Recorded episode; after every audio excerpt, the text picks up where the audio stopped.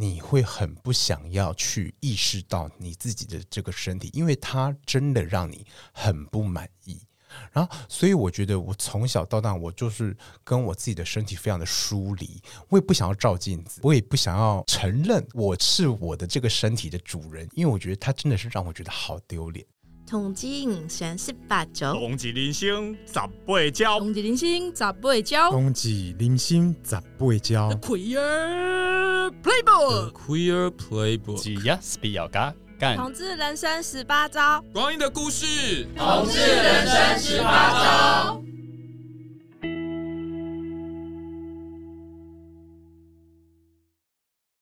我们呃这一集的来宾以及包含我自己，本来都是完全没有运动。或是说很排斥运动的人，其实运动啊是一个跟身体蛮有关的一个过程。可是我相信也有很多人是实在不太喜欢运动的。我是主持人萌萌，我今年二十九岁，我是男同志。那我平常做的运动就是重训，然后上有氧，上那个健身房的团课，然后还有瑜伽，然后还有龙舟。呃，我是主持人莲莲，今年二十七岁，我的自认同是男同志。那平常我有在做的运动，最主要是跳舞。然后因为跳舞，我也开始去做瑜伽跟呃少少的重训，对，主要是为了训练身体的控制能力。这样。大家好，我是思华，呃，我三十六岁，自我认同是女同志，我是曼妙女子龙舟队的队长。然后平常喜欢做的运动有游泳、瑜伽，最喜欢的就是龙舟。大家好，我是阿飞，我今年三十七岁。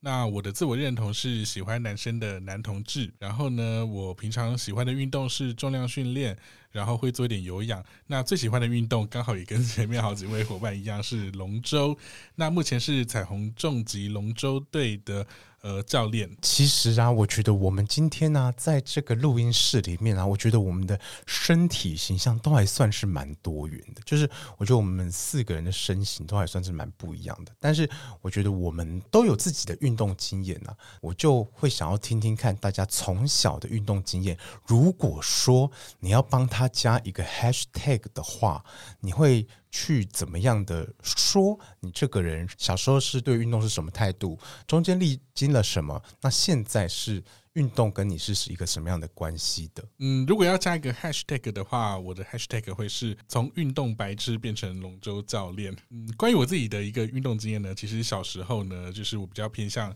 所谓的一个。学术，然后斯文类型的一个成长历程啊，就是小时候可能因为相对成绩比较不错的关系，所以说也都一直维持这样的一个好像书生的白白嫩嫩的形象。然后可是呢，在成长过程中，慢慢的变得就是越来越胖，胖胖胖胖的。然后可是呢，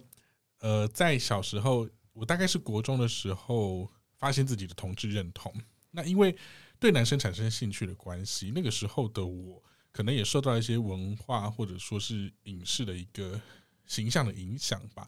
就对于那种就是很会运动的男性产生的一个呃有点像是光环般的一个认识，这样子 就是一些不切实际的想象，但是同时也会把自己去做一个区隔吼，就是那我自己在小时候，我觉得的比较没有机会遇到好的一个运动的契机啦，就是像是我们以前的体育课比较属于那种放生型的，那再加上我自己也没有什么朋友或是亲人可以呃教我或带我去运动，所以小时候其实跟运动这件事情是很疏远、很隔离的。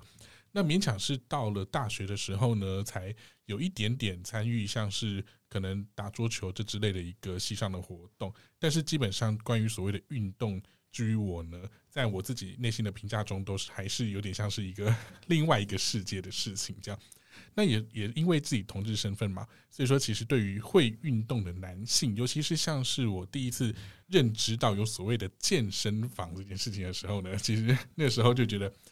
哇哦，那是一个很像那种叫罗马雕像般的存在，你知道吗？就会觉得那是一个呃，我无法涉足、无法进入的领域，这样子。那是我小时候的一个运动经验的一个想象，以及就是 怎么讲，就是与运动疏离的一个历程，这样子。那后来你是历经了什么呃契机，或者是什么触发点，让你开始慢慢接触运动？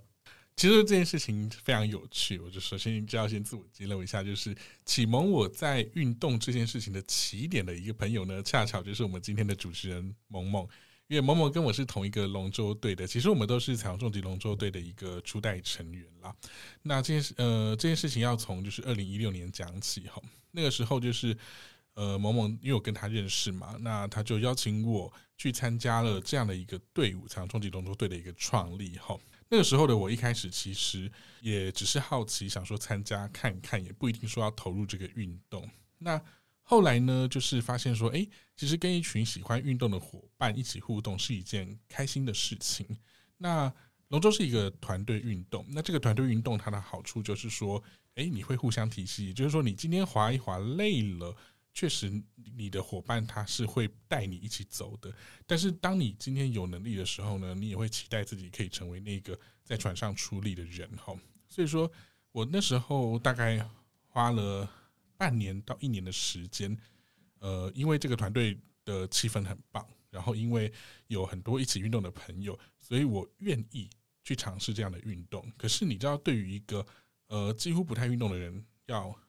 建立运动这件事情，其实一开始是蛮辛苦的，包含就是身体的酸痛啊，还有经常性的受伤等等的。那一直到大概半年一年以后，我有一天忽然发现一个很有趣的转变。这这件事情其实让我非常肯定运动这件事情，并且真心喜欢上运动。我刚刚提到说，其实我小时候就是一个一直体重都比较偏重的一个小孩。那你知道，对于一个偏重体重偏重的人来讲，他很容易会有所谓的一种像是什么呃，走路走一走就是扭到那个脚啊，或者说是呃什么足底筋膜炎啊，这是一个对比较偏重的人来讲很常见的事情。然后我记得在参与龙舟队一年半以后，我有一天发现一件事情。我忽然回忆起过去整整一年的时间，我过去因为体重比较重，然后身体的一些肌耐力不足导致的，像是筋骨或是一些就是什么筋膜的问题，竟然都没有再出现过了。那时候我就忽然惊觉到说啊，原来持之以恒的运动真的改变了我的体质。那从那个时候开始，我就对这项运动产生了一个，我觉得不只是热情，甚至是爱情这样子。那再进一步，就是我的生活圈也因此开始多了很多会运动的伙伴跟朋友嘛。我觉得运动这件事情最最重要的，其实有时候就是有朋友一起，有朋友一起，你的动力就会很很高，而且你会愿意去一直 push 自己去参与这样子。因为你参与，那你这件事情跟自己一个人运动其实是。感觉是差很多的。那开始，我的朋友们、我的队友们也开始带我继续往像是重量训练这个方向前进。从一开始可能只是随便乱做到后来，诶，认真的做，然后做一做一两年后，诶，开始请教练教学，甚至是自己去学习，就是关于重训的一些专业知识等等的。那慢慢的就开始从这样子一的一个方式去触类旁通，然后去扩展到很多诶，对运动知识或者说是。不同运动领域的一个喜欢这样子，那换我换我讲，我想要帮我自己的运动的历程啊，如果说要加一个 hashtag 的话，我会想要加的 hashtag 是自卑诶。因为呢，其实呢，我就跟呃志军说的一样，我小时候呢，我也是一个嗯胖胖的男生。那我是一个胖胖的男生，我同时很憧憬会运动的呃体态很好的男生。那确实那个时候你就知道说啊，我们是两个世界的人。因为我不是那样的人，所以运动一定。我没有办法，而且啊，在成长过程当中，你会历经到非常多的挫折和注目。如果说你很胖的话，因为呢，你去跑步的时候，你可能就会跑最慢的那个，或是倒数第二个嘛。然后你还会很气喘吁吁。然后呢，大家在做出各种动作的时候，你就会发现了你自己的不协调。在这些呃非常多的嗯。沮丧的过程当中，你就会跟你的身体越来越疏离，而且你会很不想要去意识到你自己的这个身体，因为它真的让你很不满意。然后，所以我觉得我从小到大，我就是跟我自己的身体非常的疏离。我也不想要照镜子，我也不想要承认我是我的这个身体的主人，因为我觉得它真的是让我觉得好丢脸。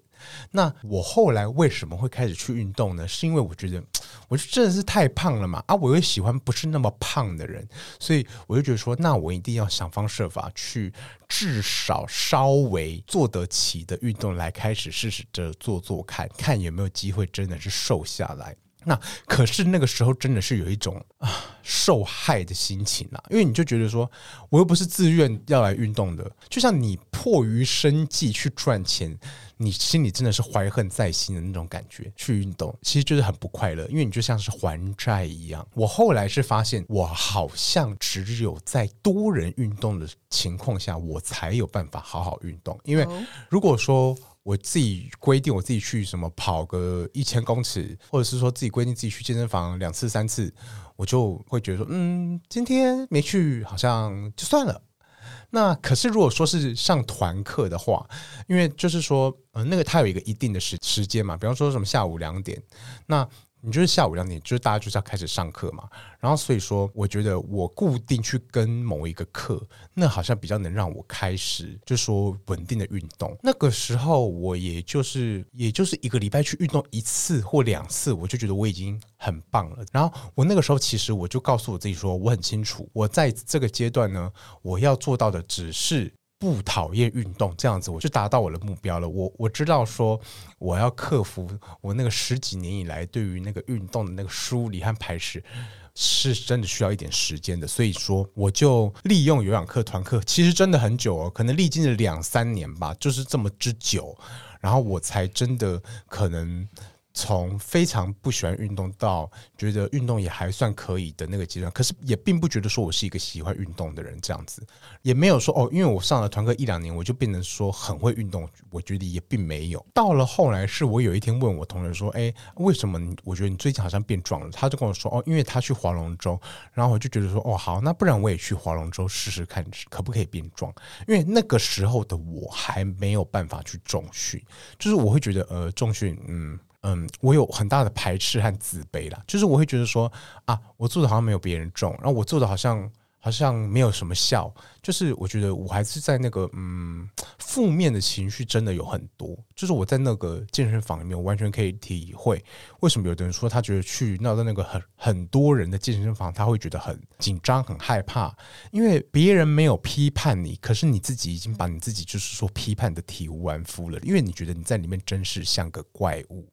然后所以说我去划龙舟的时候啊。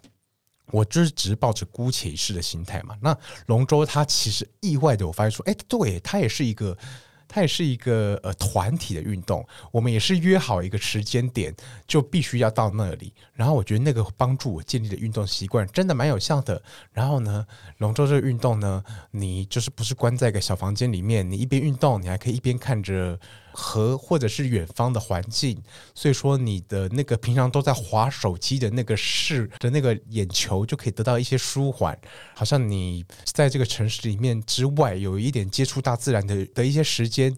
我就觉得说，哦，他对于我的身心灵的放松，我就觉得说，哦，好，那我愿意开始继续做这件事。然后我就开始，嗯，就是一直参加龙舟的活动。然后到后来，到后来就才开始慢慢接触别的运动，这样子。实话是不是也接触了很多种不同的运动？对啊，对。那你一开始是怎么进到运动这个领域里面？是在一百零八年，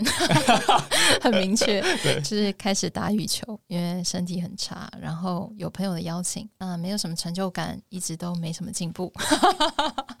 然后后来呢，就结束了这项运动的原因，是因为我的身体受伤。他需要修复。那所以说你，你你那一次上羽球班团课的经验，你现在看来，你是觉得说是失败的，是吗？他有让你比较喜欢或比较讨厌运动吗？我觉得他很宝贵，因为我没有放弃运动这件事情。我是肩膀受伤，我不能打羽球，所以我就转而去游泳。那你去学游泳的时候，你感觉怎么样？我感觉，呃，教练说我也知道，我也听懂了，可是我就是做不到啊。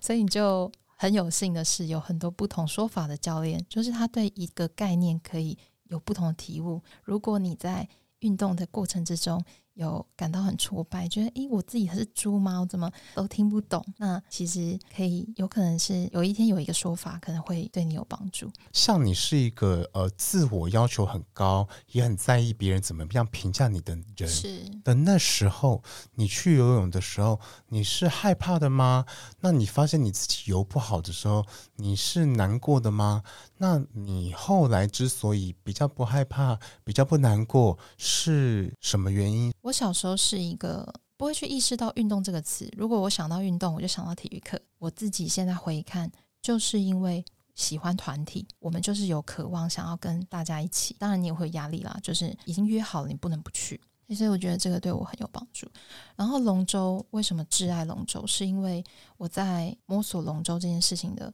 过程中，我们大家都互互不熟悉。然后大家也不会龙舟，就是教练怎么教我们就怎么做。可是我竟然在滑的过程中，觉得我跟这个团队产生连接。然后那时候我很兴奋的跟我另一半分享说，我觉得我第一次体验到什么是以前那些励志的运动故事，什么打篮球啊、斗牛，或是打篮球团队的那些血汗故事，我从来没有体验过，因为我们都不是不运动的人。可是我竟然跟一群陌生人，而且我们没有机会聊天，没有机会。推嗯，顶多是推一下对方说，加油这样。我竟然觉得产生一种特殊的连结，那我就发现哇，好喜欢这项运动哦。连结的意思是因为你们要对奖评，没错，我们要一起对同样的频率的话讲，然后我们的。我们的划桨姿势是要一样的。解释一下，就是说对奖评的意思，就是说我们这龙舟啊，它要前进啊，它就是要我们所有这些划桨的人在同一个时间点把你的那个桨刺入水中，然后发力，这样它才会有效率的运动。这一件事不完全是用眼睛看，也一部分是包含用身体来感受。那那个感受就是包含说，哦，这个龙舟它在推进，然后你大概预测它，它大概会在哪里，大家统一一起发力，可能是在那个去对那个节奏的这件事情上，让你很有 feel，是吗？对。我想要问个不懂龙舟的问题，就是，呃，我印象中看龙舟好像会有人在前面打鼓，是吗？对。那那个是为了要对奖品的，那个其实并不是的，就是它是一个传统的龙舟。运动留下来的一个角色，嗯，嗯，那确实我们有一些队伍呢，可能在初期练习的时候会去参考那个打鼓的人的频率去做一个控制或统合，哈。可是事实上，在现在比较正规的比赛，当你同一个赛道上有四四艘船甚至六艘船一起在打鼓的时候，你是很容易会相互混淆的。嗯，所以其实鼓声这件事情在正式的比赛中。它不全然是与跟你的滑的一个频率是有关联性的。那但但为什么还是要存在这样的一个角色？那它就有点像是说，呃，这是这项运动从前的传统到现在还遗留下来的一个民俗。呃，我觉得打鼓本身是这样啦，可是传统传头的那个人是有功能性的，比如说他。要时时提醒这艘船现在的状况，比如说有没有人乱掉了，鼓舞士气，以及帮忙就是注意现在已经划到什么距离了。比如说我们比一个两百公尺，哎，过一百公尺的时候，他要提醒，哎，过一百公尺喽，或者帮忙配战略等等的，甚至还会去看左右边的敌船跟彼此的距离，去做一些。呃，战术的调配，所以它其实是有功能的。只是单纯讲打鼓这件事情的话，它其实确实是有一个 传统上的一个民俗的沿袭的一个意义在。哦，嗯嗯嗯嗯。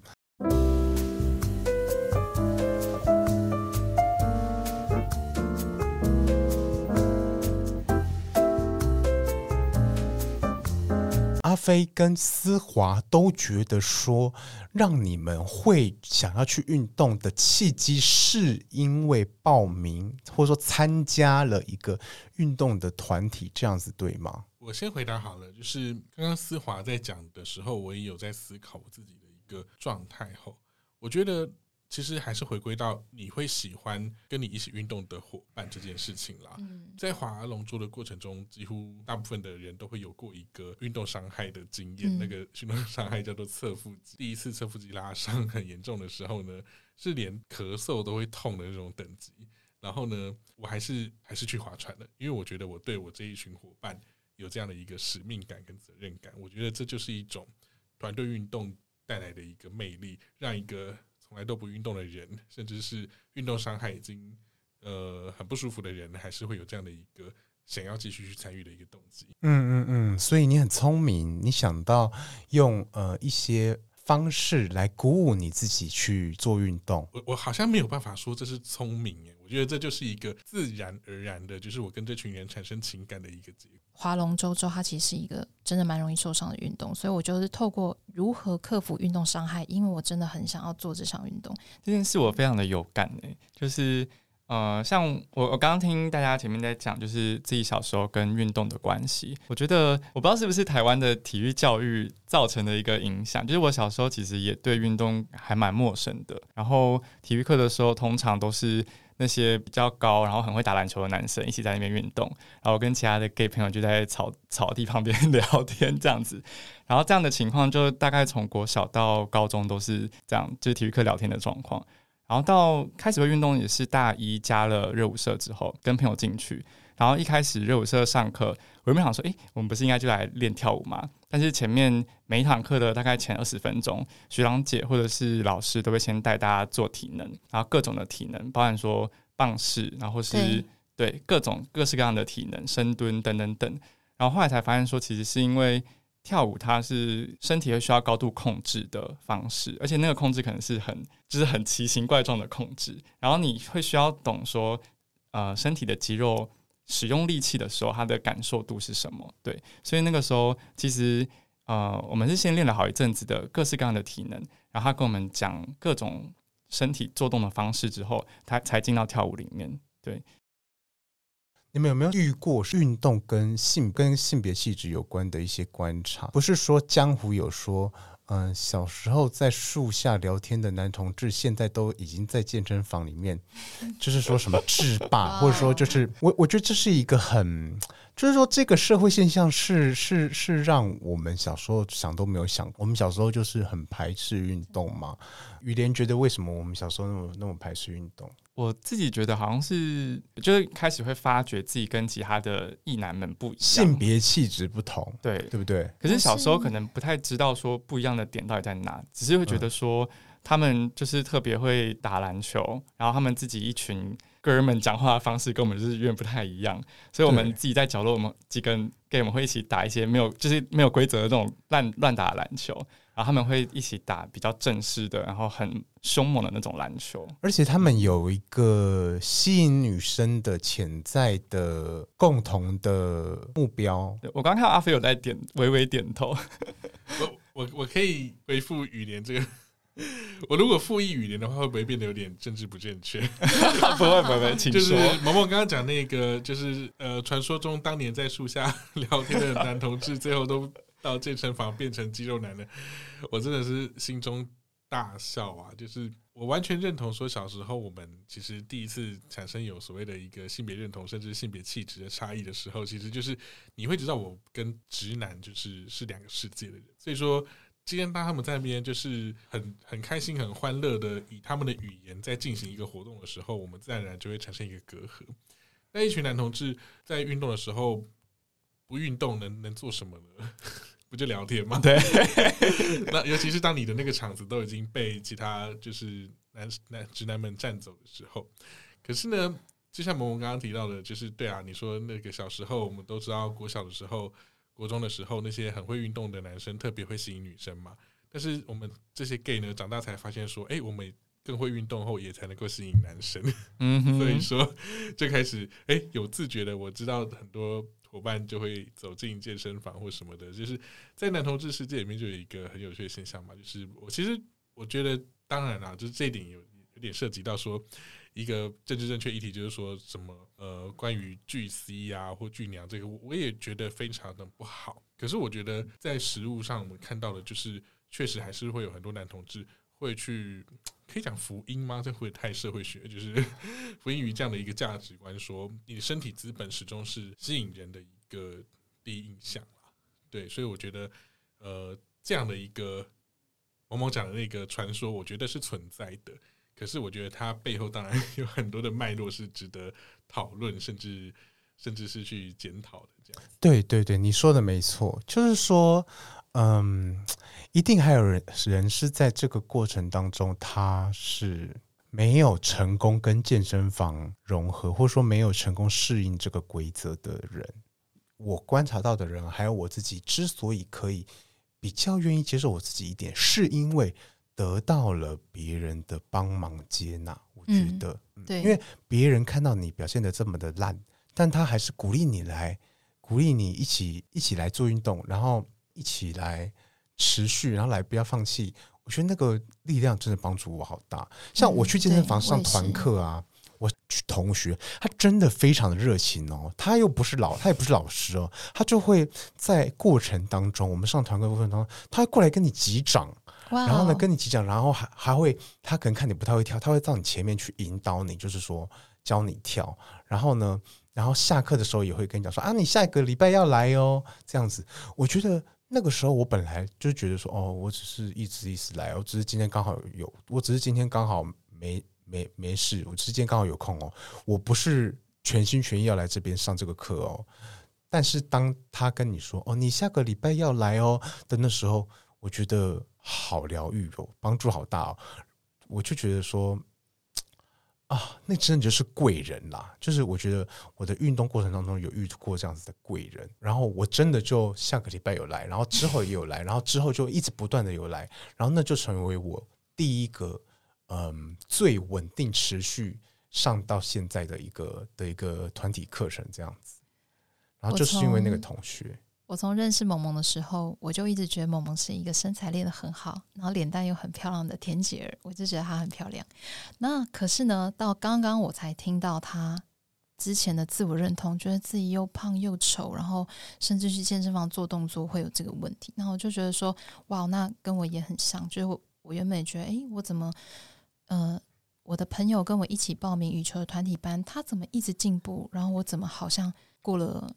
半年，我觉得我一点点进步都没有，就觉得自己是猪脑这样子。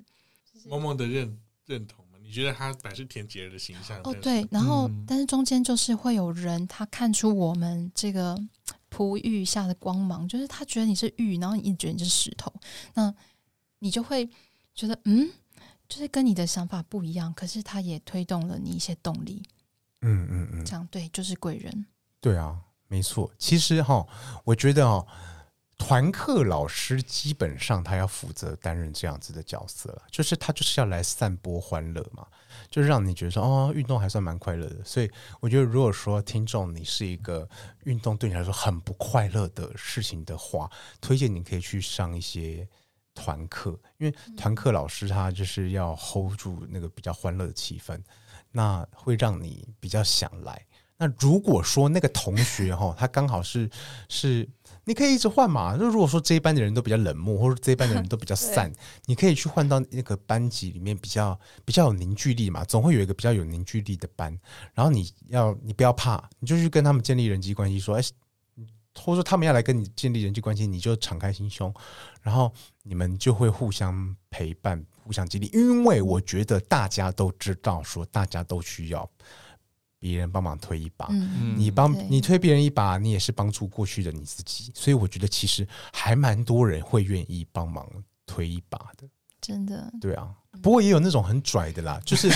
就是团课里面也有那种很拽，就是看你根本就是不会跳，根本就是懒得理你的那一种的，就是有那种站永远站在第一排的人，那种很拽的，你就不要理他就好了。就是就把他当女神或男神啊，就也 OK 啊，就不同的类型。哦，对了对了，可以当一个目标这样子。像我觉得舞蹈对我来说最大的障碍就是你有的时候要放松，有的时候要用力，这个转换我有很大的障碍。因为我做的运动都是你的核心，你就是不断的绷紧就对了。然后，但是那个舞哦，那但是那个舞蹈，你就有的时候你就是，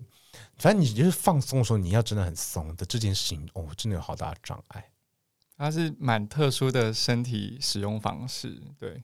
嗯，就是要我觉得真的要跟身体工作一段时间，嗯，工作一段时间，对你叫他做什么，他才会听话，不然他会有自己的。很久的习惯，然后你没办法让他变成一个特定的姿势。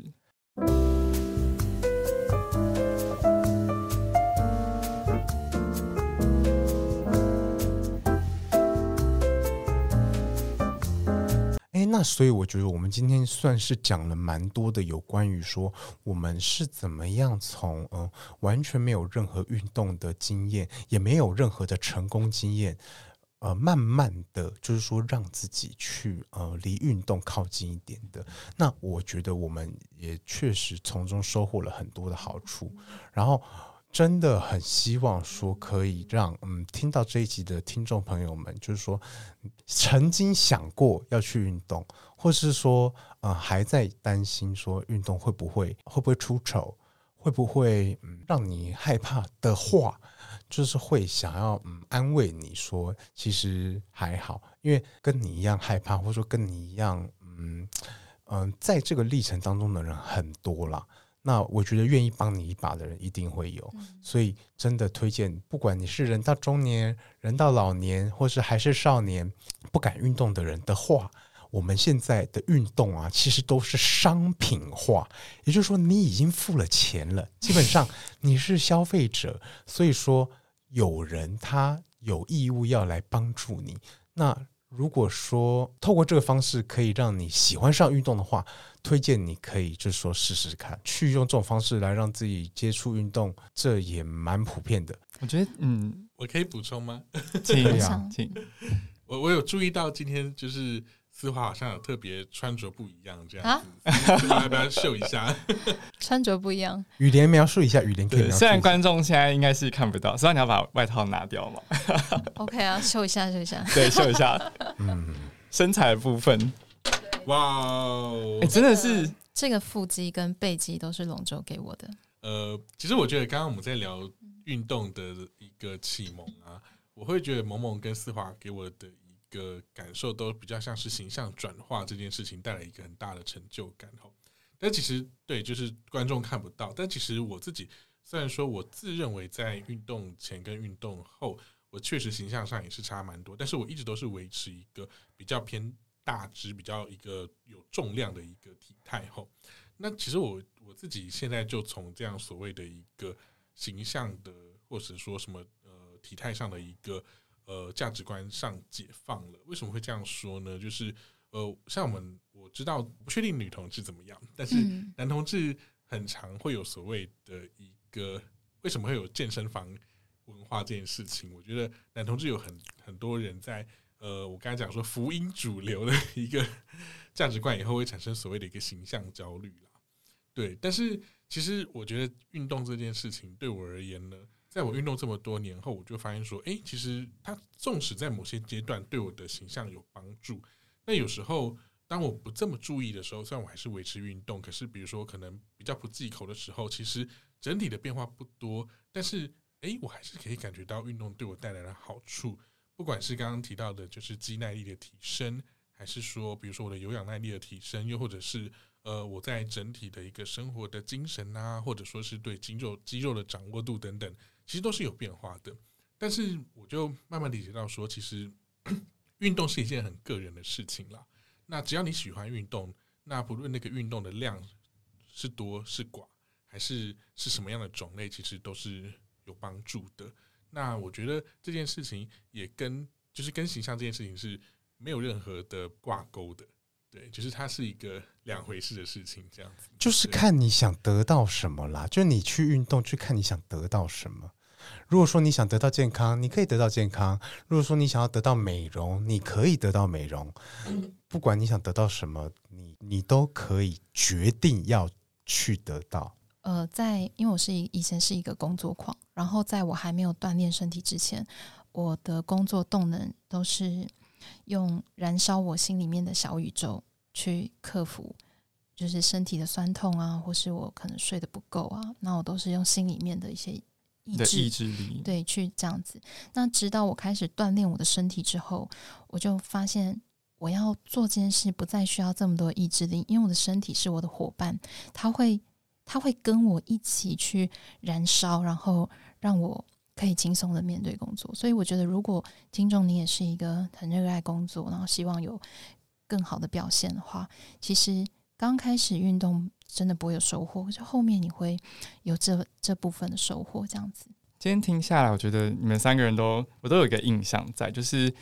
运动让你们不只是个人性，就是找到健康，或是呃体能、意志力的提升等等。就是在尤其是团队的运动，龙舟或者是上团课，然后你们有刚好遇到一些就是很有凝聚力的伙伴，然后让你们更愿意进入运动这个领域里面。所以，如果听众今天之后想要开始运动的话，或许也可以找你的几个朋友，或者去报名一些呃凝聚力比较好的团课等等，一起去运动，感觉会更有开启的动力。对啊，我是萌萌，我是连连，我是阿飞，我是思华，我们下次见。嗨，大家好，这里是同志咨询热线，我们是台湾第一个立案的同志组织，我们有八个不同的工作小组，提供各式各样的服务给同志社群。有你的捐款支持，我们可以为台湾的同志做更多。也欢迎到脸书和 IG 追踪我们哦。